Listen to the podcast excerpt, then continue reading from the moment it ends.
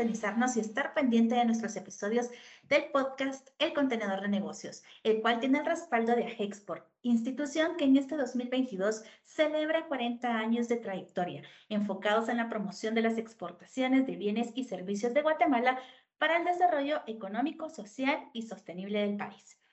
Este episodio forma parte de la cuarta temporada de Export Podcast, donde le acompaña Gaby Méndez y Andrea Vides del Departamento de Comunicación. Para presentarles el tema de este episodio, pues les comento que la mayoría de las empresas fijan los precios en función a factores relacionados con sus costos. Son pocas las que se basan en el valor percibido o entregado al cliente. A esto se le conoce como Power Pricing. Y para que nos cuente más sobre este tema nos acompaña Leonel Pineda, quien tiene experiencia como consultor en empresas de servicios y manufacturas. Además, es el director académico de la Escuela Superior de Negocios de Export. Lionel, bienvenido. Cuéntanos qué es el Power Pricing. Muchas gracias eh, por la invitación. Bueno, Power Pricing es un concepto que viene acuñado más o menos de ahí por los años 80-90 y lo sacó en un libro hace pues aproximadamente unos 20 años el profesor Robert Dolan de la Escuela de Negocios de Harvard y que por muchos años fue profesor del área de marketing específicamente en los temas de pricing y de conducta del consumidor. Power Pricing, como ustedes apuntaban al inicio, es la fijación de precios en función al valor percibido de los clientes. Entonces, todos los esfuerzos del marketing están orientados a fijar un precio por debajo del valor percibido de los clientes, con la finalidad, tanto para la empresa, de poder extraer la mayor cantidad de valor en el mercado, satisfaciendo y, rebasando en sí las expectativas que tiene por una propuesta de valor un cliente. Es un tema que sin duda a los empresarios les gusta porque el power pricing es la capacidad que tiene una empresa de determinar el precio en función al valor percibido o entregado al cliente. Lionel, ¿cómo se puede determinar el precio de un producto o servicio a través del valor que percibe el cliente final? Bueno, vamos a tratar de resumir eh, esta respuesta porque en sí es de todo lo que trata el, seminario que, que tenemos próximamente de Power Pricing. Pero el fundamento de todo esto es, en primer lugar, el diseño de una propuesta de valor en función a la satisfacción de las necesidades y de los deseos y las expectativas que pueda tener un cliente como tal. Para esto es muy importante lograr determinar cuáles son los factores de diferenciación de esa propuesta de valor que valga la redundancia, los haga distintos a los otros productos o servicios sustitutos que se encuentran en este momento en el mercado. Teniendo esos factores de diferenciación, el siguiente paso también es conocer muy bien a su consumidor en consecuencia. Pareciera un tanto contradictorio porque la propuesta de valor surge precisamente de tratar de satisfacer esas necesidades o esas expectativas del consumidor, pero en sí es tratar de ver que la propuesta de valor sea distinta, reitero, a todos los productos o servicios sustitutos que satisfacen necesidades muy similares. Y el paso importante para esto es el conocimiento también de la competencia. Esto es algo muy importante.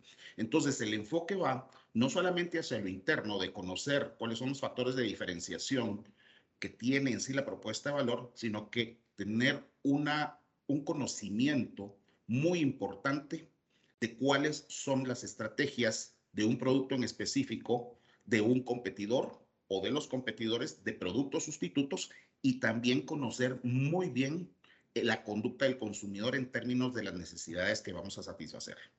¿Qué ventajas hay en las empresas que implementan el Power Pricing y por qué las hacen más competitivas? Gracias. Sí, como lo mencionaba anteriormente, creo que los beneficios cualitativos, si le podemos llamar así, es en primer lugar que el ejercicio de fijar precios por valor en función al cliente, ese ejercicio nos lleva por una serie de exploraciones a lo interno de, nuestras capacidades como empresa, de nuestras capacidades también como marketers dentro de la empresa, porque nos obliga precisamente a ese conocimiento de la competencia y ese es un ejercicio bastante exhaustivo. Lo mismo que es conocer a nuestro consumidor, nuestro público meta. Y este ejercicio como tal nos trae muchos beneficios porque no solamente nos da el aprovechamiento de información de mercado importante, no solamente para la fijación de precios, sino que va creando una cultura dentro de la empresa también de un enfoque hacia el mercado. No desde la empresa nada más, sino que hacia el mercado, que es lo importante desde la perspectiva mercadológica. Desde la parte cuantitativa, cuando fijamos nosotros eh, precios en función a valor, puede ser que los márgenes que nosotros lleguemos a obtener producto de esa fijación de precios por valor sean mucho mayores y en consecuencia se genera mucho más riqueza para la empresa por los productos que comercializa bajo esta perspectiva de pricing. Gracias, Leonel, por brindarnos toda la información y la base fundamental del estudio de la elasticidad de los precios en lugar de los factores tradicionales como los costos y explicarnos la sensibilidad a los cambios en los precios, el valor que la empresa entrega a sus clientes. Hacemos una pausa, sigan en sintonía. ¿Sabías que? La Escuela Superior de Negocios es la única escuela en Centroamérica enfocada en comercio exterior, exportaciones y la internacionalización de empresas y emprendimiento.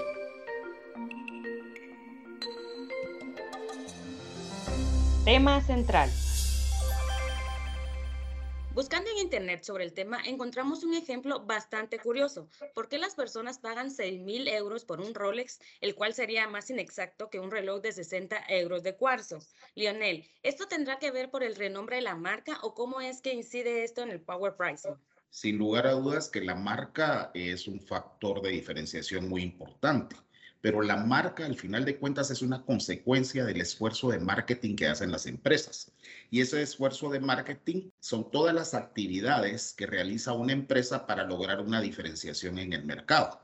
Específicamente para la pregunta que ustedes me hacen en función a la comparación entre un Rolex y un reloj de cuarzo, que incluso el reloj de cuarzo lo podríamos sustituir con una propuesta más de moda. Por ejemplo, el iWatch, los relojes digitales hoy día, que tienen precios obviamente mucho más bajos que los de un Rolex. En primer lugar, las propuestas de valor son completamente distintas. Eso es algo muy fundamental. Y dichas propuestas de valor fueron creadas para satisfacer una necesidad o una expectativa distinta también. En el caso de un reloj, genéricamente hablando, en sí lo que buscamos nosotros es que nos dé la hora.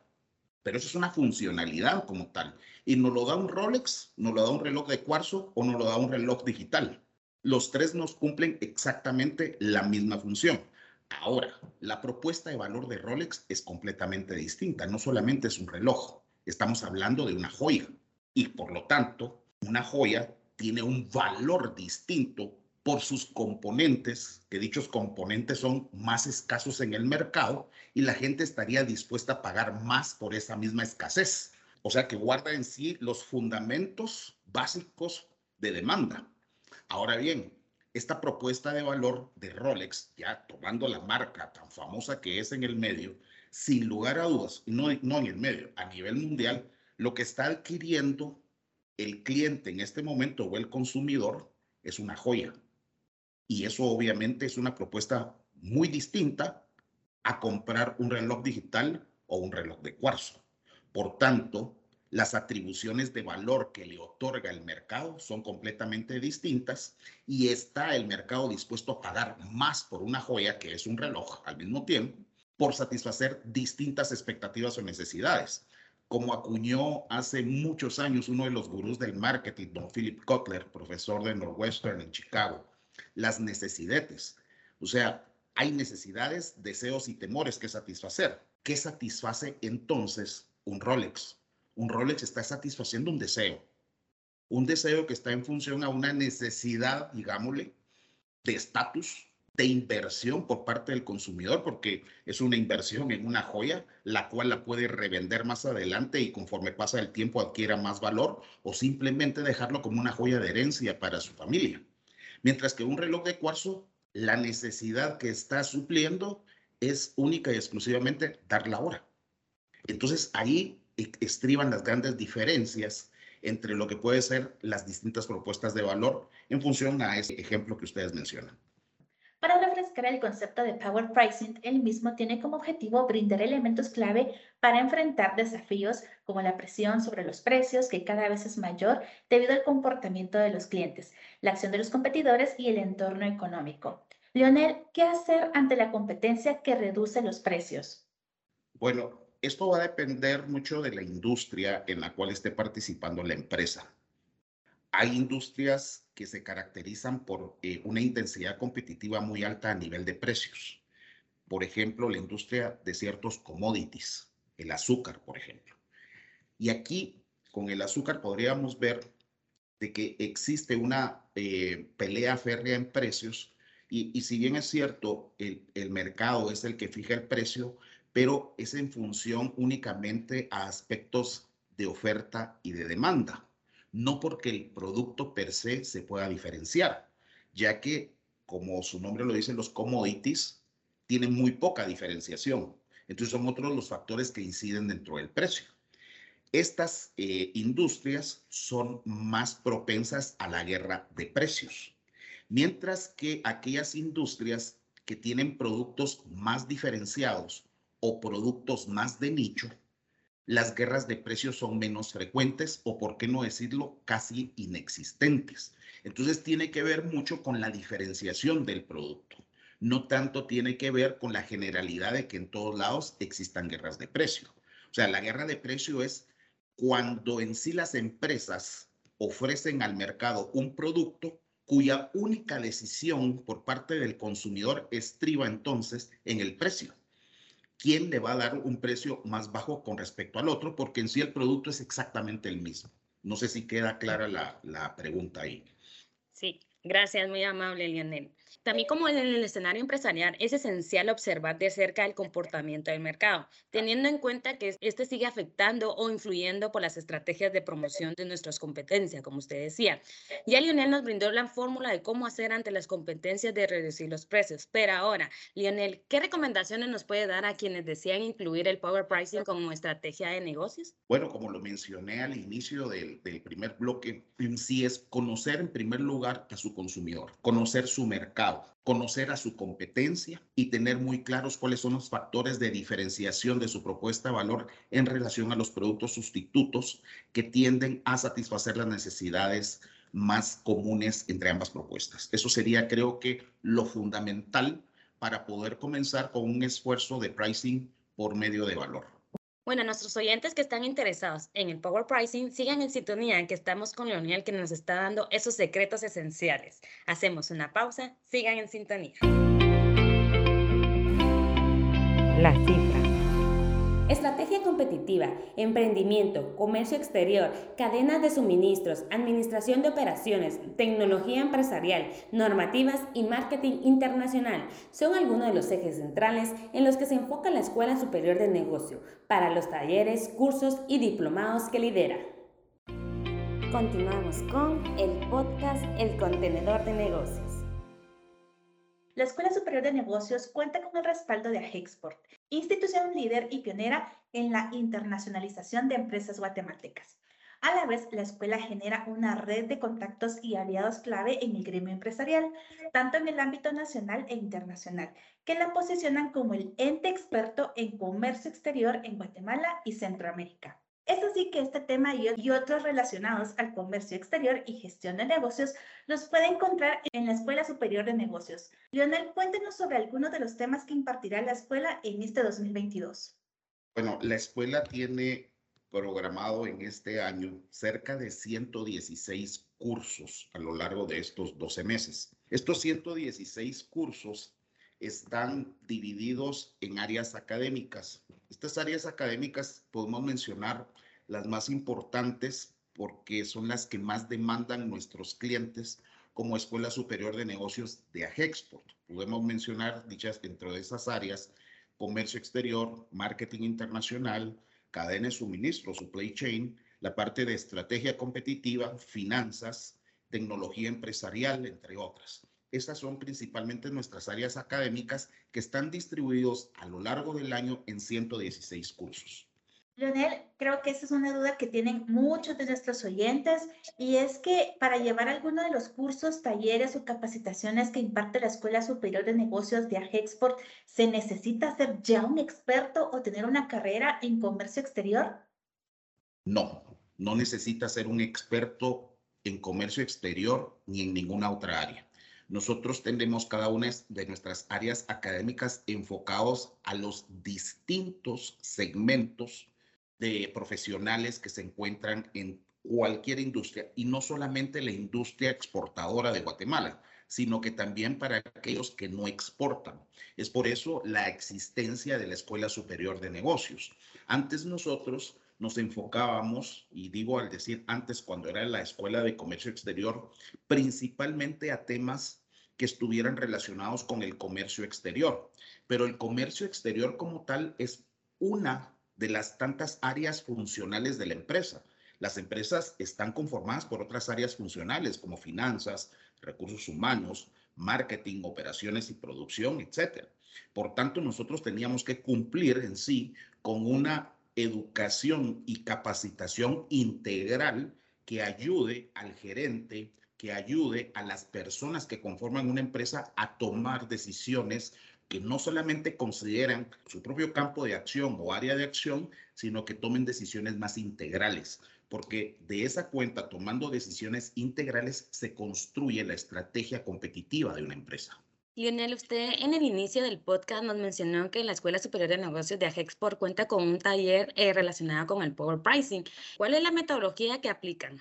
Dentro de la metodología que, vamos a estar eh, utilizando, no solamente en, el, en este seminario de Power Pricing, sino que en la mayoría de nuestros seminarios diplomados e incluso a nivel de, de nuestro MBA y de nuestro posgrado de gerencia y comercio exterior, son metodologías que dependiendo de la naturaleza del tema, van a estar orientados hacia la magistralidad, pero con un fuerte ingrediente práctico. Y, entrando en materia de lo que es el seminario de Power Pricing, en su primer parte, en su primera parte, el seminario va a tener mucha parte magistral para poder trasladar la teoría básica del pricing como tal, pero con un enfoque bastante práctico. Y la segunda parte de este seminario es la aplicación en circunstancias de empresa. ¿A qué me refiero con esto? Vamos a utilizar la metodología del caso para poder aplicar todos los conceptos que fueron vistos en la primera parte en una situación simulada de empresa a través de un par de casos que vamos a estar manejando. Quienes estén interesados en seguir formándose y teniendo diferentes especializaciones relacionadas a negocios, logística, comercio electrónico y demás, Lionel, ¿nos puede dar más información de cómo pueden nuestros oyentes pedir más información, ya sea correo electrónico o redes sociales? ¿Cómo nos pueden encontrar? Nos pueden encontrar en todas nuestras redes sociales, tanto en Instagram, LinkedIn, eh, también por medio de Facebook o a través de nuestra página web, en este caso de Export, donde está también el portal de la Escuela Superior de Negocios, o nos pueden contactar también al PBX 2422-3690 o al correo electrónico escuela donde gustosamente les podemos asesorar en cuáles pueden ser las mejores rutas para poder agregarse valor como personas, como trabajadores, como empresarios o emprendedores en sus respectivas empresas o ámbitos de acción. Gracias, Leonel director académico de la Escuela Superior de Negocios de Agexport, por expandirnos más sobre el poder que tiene este tema. Si la competencia por cualquier motivo ha reducido sus precios, recuerden ustedes que siempre deben de mantener la calidad de sus productos y un buen servicio al cliente para seguir posicionándose como la mejor opción. Hemos finalizado una vez más un episodio del contenedor de negocios. Muchas gracias. El contenedor de negocios llevamos la comunicación a un nuevo formato. Le invitamos a escuchar ideas, inspiración, información en el nuevo podcast de Agexport, un producto más del clúster informativo de Agexport, el cual está integrado por Agexport Hoy y sus revistas Data Export y Guatemala Beyond Expectation.